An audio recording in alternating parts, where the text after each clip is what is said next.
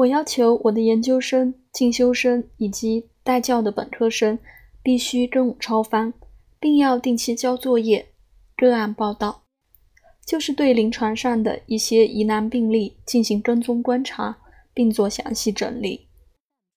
中医临床不可能做大样本的统计分析，但可以做个案的系统分析，从中可以发现一些规律性的东西。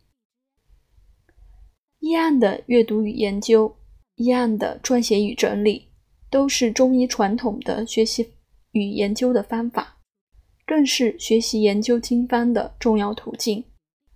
还是中医诊疗和研究的基本功。我们不要迷信大样本的临床研究方法。对于体质的研究，对于个体差异性的研究，个案魅力无穷。